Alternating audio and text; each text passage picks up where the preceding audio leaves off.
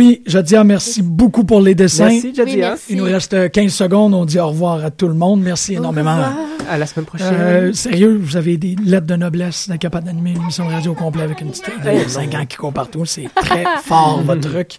Chers auditeurs, merci de votre écoute. Euh, on se revoit la semaine prochaine. Bye, Jadia. Vous écoutez Choc pour sortir des ondes.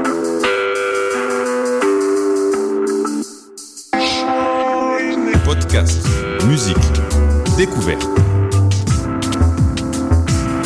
Sur choc.ca. Nuit des sans-abri vous invite à le temps d'une soupe, l'événement de rencontre artistique et solidaire avec la rue du 15 au 18 octobre, place Émilie Gamelin du quartier des spectacles. Participez à la nouvelle installation de l'ATSA et venez prendre le temps d'une soupe. Soyez des nôtres pour la marche solidaire et la vigile de la nuit des sans-abri. Profitez d'une programmation gratuite avec Philippe Braque, Pascal Picard, Fred Dubé, du soccer de rue, des films, expositions, piano public et plein de personnalités surprises. Du 15 au 18 octobre, on vous invite à prendre le temps d'une soupe avec nous. Plus d'informations sur atsa.qc.ca. conhecer. Le 9 octobre 2015, en collabo avec Choc et World of Battle, Monkey célèbre ses 10 ans de discographie au Club Soda, accompagné en première partie par Sim et Reptile Rampant, en plus de plusieurs invités surprises et peintures en direct par les membres du K6P. Prix étudiant à 20 25 à la porte, billets disponibles sur clubsoda.ca et au Sino Shop. Visitez la page Facebook de l'événement pour du contenu exclusif, incluant le vidéoclip de la nouvelle chanson J'ai du soul. Monkey avec Sim et Reptile Rampant, le 9 octobre au Club Soda, une présentation de Hotman K.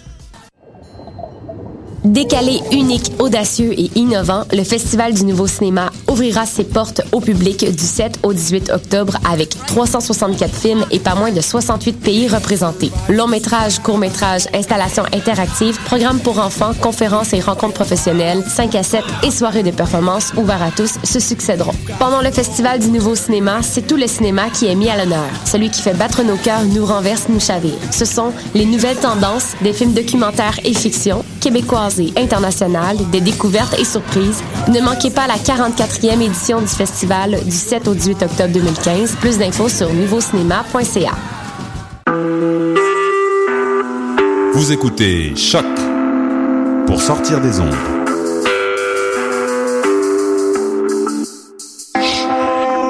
Podcast, musique, découverte. Sur choc.ca.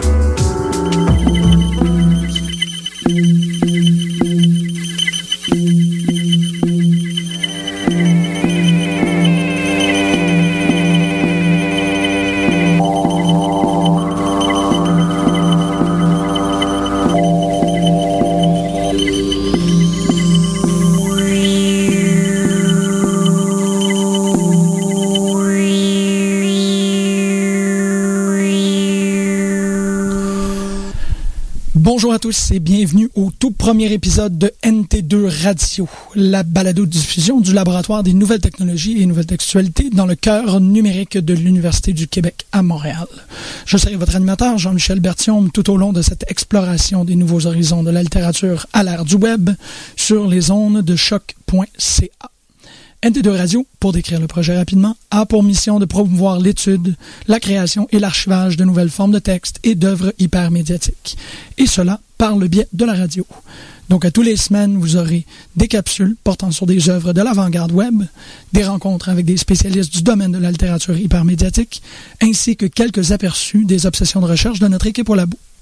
Cette semaine, de plus de vous offrir notre toute première émission, nous avons le grand plaisir de nous entretenir avec Gina Cortopassi, chercheur au labo du NT2, qui va nous parler d'une œuvre de Julian Oliver.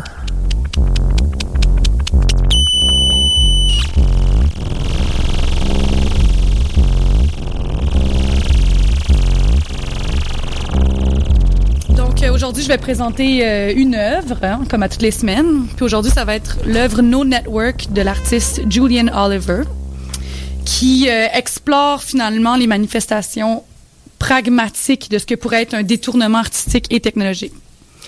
Donc euh, l'œuvre consiste, c'est assez facile, en un modèle réduit de blindés britannique, donc un tank, qui est en fait un bloqueur d'ondes et de réseaux de téléphonie mobile. Donc en sa présence, euh, un diamètre d'environ 6 à 15 mètres du mini-char d'assaut, toute connectivité au réseau va être impossible. Donc, les visiteurs de la galerie, parce que ça a été présenté en galerie et en festival, vont être expulsés euh, du réseau de force, donc euh, ça peut générer de la frustration pour certains, ou vont se voir octroyer un rare moment d'indépendance et de liberté euh, dans le monde du big data. Donc ça peut être interprété de deux façons et vécu de deux façons par les spectateurs. Donc côté interprétation, on dira que le tank est un symbole opportun parce qu'il a choisi de reproduire le célèbre Britain Chieftain, qui est une arme de guerre qui a été créée au sortant de la Deuxième Guerre mondiale et qui a été déployée spécifiquement pendant la, deuxième, pendant la guerre froide. Pardon. Donc, l'emblème d'une guerre moderne est transposé ici en arsenal pour une cyber ou une hyper-guerre qui est menée cette fois-ci sur le terrain du numérique et du contrôle des données. Donc, l'artiste, d'une certaine manière, grâce à cet objet-là, va nous projeter dans un avenir où les conflits armés vont être substitués par des guerres d'information et où l'effondrement du système informatique va être posé comme une menace tangible à l'économie et possiblement à la paix sociale. Puis ça, ça va être révélé par les réactions des visiteurs en galerie d'ailleurs. Donc, euh, l'omniprésence du réseau est interrompue euh, par l'œuvre. Puis c'est intéressant parce que euh, la description de l'artiste va venir avec une notice, donc une note d'avertissement qui va clore la description, puis qui se lit comme en anglais. Civilian use of mobile jamming technology is illegal in most countries. The artist intends no use of this work outside the confines of a gallery setting, with audiences fully aware that proximity to it will result in, in them having no access to the network.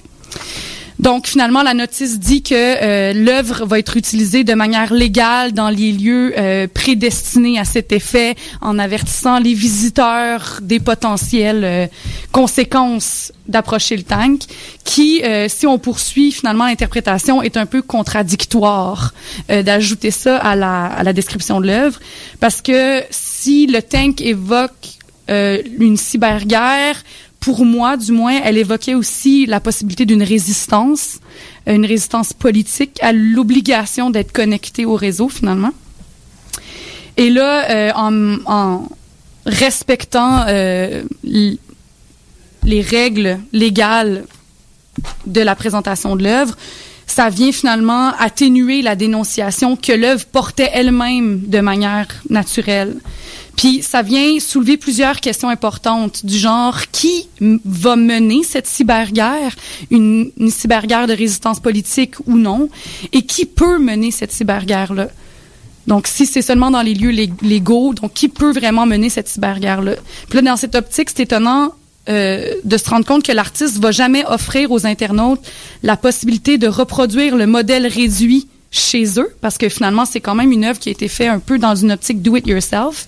Et puis, il va pas encourager une prise de contrôle technique des, particuliers pour prendre finalement euh, en main cette résistance-là. Donc, pour lui, il suffit simplement de suggérer ou d'insuffler finalement de l'indiscipline en démontrant la vulnérabilité du système, mais sans mettre finalement, sans mettre en acte ce que ça pourrait réellement impliquer. Puis d'ailleurs, l'artiste préfère mettre en vente cinq modèles réduits signés sur son site plutôt que d'offrir des instructions gratuites. Euh, puis je conclurai en disant que l'artiste est en train de produire deux nouveaux modèles. L'un d'eux qui va bloquer les émissions de services GPS. Là, on voit le potentiel dangereux euh, d'une entreprise comme celle-là. Et puis l'autre va simplement obstruer euh, les réseaux sans fil, donc le Wi-Fi. Voilà. No network.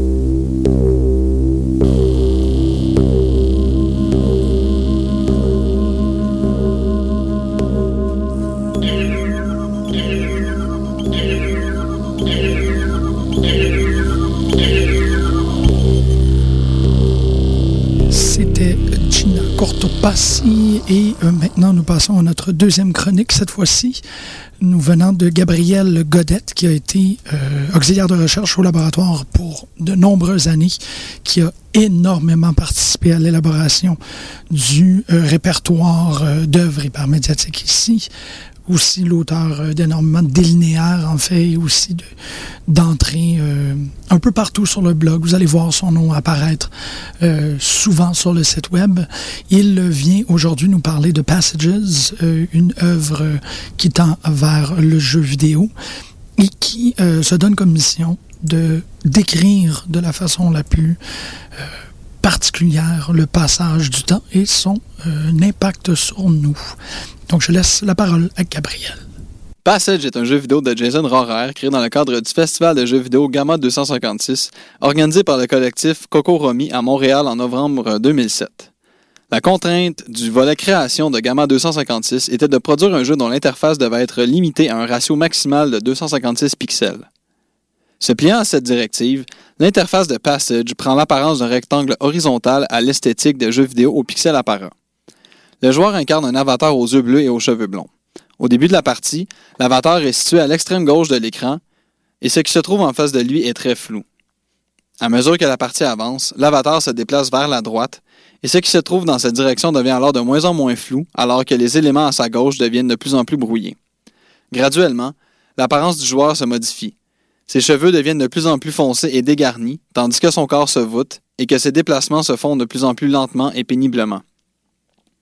Le joueur doit explorer l'espace dans lequel il se trouve, et il découvre à l'occasion des coffres au trésor qui renferment parfois des étoiles, parfois des nuages de poussière. La découverte d'un plus grand nombre de coffres augmentera le pointage affiché dans le coin supérieur droit de l'interface de jeu. En début de partie, le joueur peut également apercevoir une forme au loin. C'est une femme à la rencontre de qui il peut aller, et qui le suivra dans ses pérégrinations. Se déplacer avec cette compagne augmente le nombre de points accumulés et le nombre de coffres recelant des trésors, mais entrave énormément le mouvement du joueur. Chaque partie de Passage se termine systématiquement au bout de cinq minutes par la mort de l'avatar. La mort de sa femme le précède par une trentaine de secondes. Au terme de la partie, l'interface se dissipe peu à peu et fait disparaître le pointage, qui n'est pas enregistré et se révèle donc péremptoire. Seul le titre du jeu subsiste au centre de l'écran. Le jeu est accompagné d'une trame sonore rudimentaire aux accents tristes et lancinants.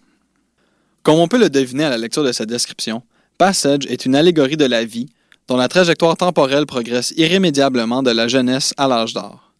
L'interface situe devant l'avatar son futur, impossible à discerner clairement au début du jeu et de plus en plus clair mais étroit vers la fin, et derrière lui son passé. Il n'y a pratiquement rien au début du jeu et plus on vieillit, plus ce qui nous est lointain est brouillé et confus. De plus, s'il est possible de deviner le paysage à l'horizon lorsqu'on avance en ligne droite, les déplacements sur un axe vertical sont plus hasardeux, puisque des blocs jalonnent le terrain exploré, mais c'est également dans ces espaces labyrinthiques que se trouvent les trésors. Dévier de sa trajectoire de départ, prendre des risques, est ainsi présenté comme une stratégie payante. En dépit de son apparence simple et de son fonctionnement didactique, Passage tire sa force et sa profondeur de l'enchâssement de sa portée herméneutique à sa mécanique de jeu les règlements et les contraintes que le joueur découvre instinctivement en cours de partie, l'objectif final qui n'est pas explicitement spécifié, voire rendu caduque puisque le pointage n'est pas homologué ou préservé, l'apparence simpliste mais variée de l'univers du jeu, tout concourt à réifier sous forme vidéoludique une certaine vision de l'existence qui défile. La mort du joueur, suivie d'un retour à l'écran initial du jeu, est aussi inéluctable que porteuse d'une morbidité tranchante. Passage est un jeu vidéo inhabituel qui désamorce les attentes de performance et de défis à relever pour plutôt forcer la réflexion chez le joueur au terme de sa partie, en plus de surprendre par l'impact émotif poignant qu'il peut déclencher. Nous sommes de retour. Euh, une petite pause musicale avant de continuer. Nous allons aller écouter euh, la piste provenant de l'album Vieux frère de Fauve, la chanson bizarre. Et euh, ensuite, nous revenons avec euh, Bertrand Gervais, directeur du laboratoire ND2, qui vient nous parler de son obsession de recherche actuelle, le dictionnaire visuel Google. Tu l'entends? Bien sûr que tu l'entends. Le murmure, le murmure assourdissant et permanent. Il a envahi la ville et les esprits. Il arpente les rues en hurlant. Le murmure assourdissant et permanent comme un bruit parasite à l'intérieur qui t'épuise, qui souffle à l'oreille de chacun, t'es mauvais, bon à rien, tu seras jamais assez bien, qui te répète, t'es comme ça où tu devrais, ça changerait rien si tu changeais. Le murmure assourdissant et permanent qui espère te mettre à terre en te criant, essaie pas de refaire l'histoire, t'y arriveras jamais, c'est trop tard, c'est baisé, c'est imprimé dans les mémoires. Le murmure assourdissant et permanent qui te fait croire qu'il n'y a pas de rédemption, pas de pardon, pas de rachat, pas de rémission. Et tu l'acceptes. Tu le laisses rentrer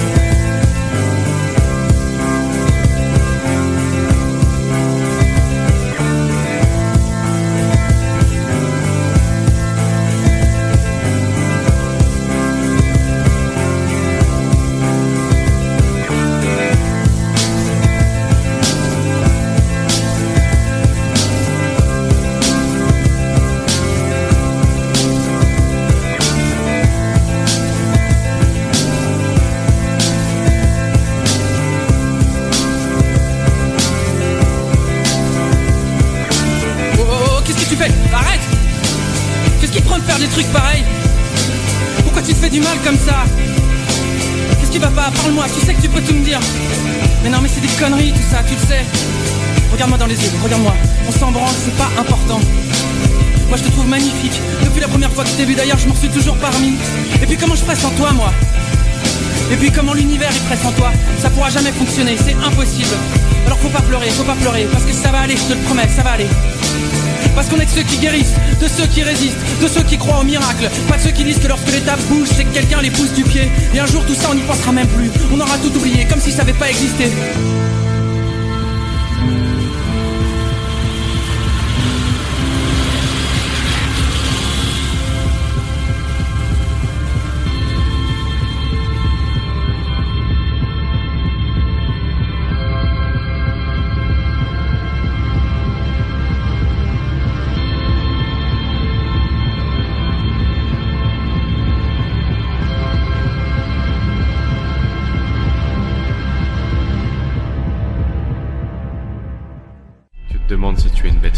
Ou bien un saint.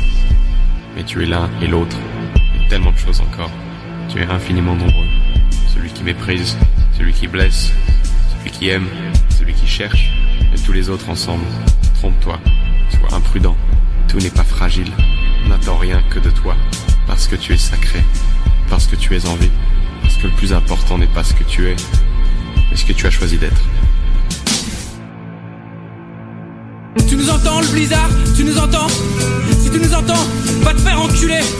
Tu pensais que t'allais nous avoir, hein. Tu croyais qu'on avait rien vu. Surprise, connard. Tu nous entends la honte Tu nous entends. Si tu nous entends, fais gaffe quand tu rentres chez toi toute seule le soir On pourrait avoir envie de te refaire la mâchoire Avec des objets en métal ou de te laver la tête avec du plomb. Qu'est-ce que t'en dis? Tu nous entends la tristesse Tu nous entends? Tu nous entends, c'est que toi aussi, tu vas bientôt faire ton sac. Prendre la première à gauche, deuxième à droite, puis encore à gauche et aller niquer ta race. Félicitations, bravo Tu nous entends la mort, tu nous entends? Si tu nous entends, sache que tu nous fais pas peur, tu peux tirer tout ce que tu veux. On avance quand même, tu pourras pas nous arrêter. Et on laissera personne derrière, on laissera personne se faire aligner. Tout ça, c'est fini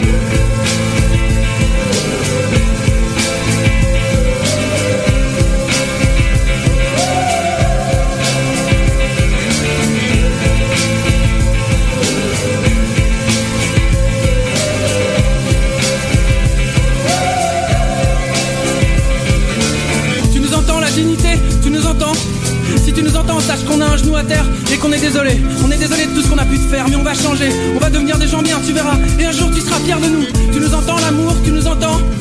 Si tu nous entends, il faut que tu reviennes parce qu'on est prêt maintenant. Ça y est, on a déconné, c'est vrai, mais depuis on a compris. Et là on a les paumes ouvertes avec notre cœur dedans. Il faut que tu le prennes et que tu l'emmènes. Tu nous entends l'univers Tu nous entends? Si tu nous entends, attends-nous, on arrive. On voudrait tout comprendre, tout savoir, tout voir, tout vivre. On cherche la porte du nouveau monde pour pouvoir s'y fondre en grand. Tu nous entends, toi qui attends, tu nous entends? Si tu nous entends, souviens-toi que t'es pas tout seul, jamais. On est tellement nombreux à être un peu bancal, un peu bizarre. Et dans nos têtes, y a un blizzard. Teubé mystique, loser au grand cœur. Il faut qu'on sonne l'alarme, qu'on se retrouve, qu'on se rejoigne, qu'on s'embrasse, qu'on soit des milliards de mains sur des milliards d'épaules, qu'on se répète encore une fois que l'ennui est un crime, que la vie est un casse du siècle, un putain de piment rouge. Nique sa mère le blizzard. Nique sa mère le blizzard.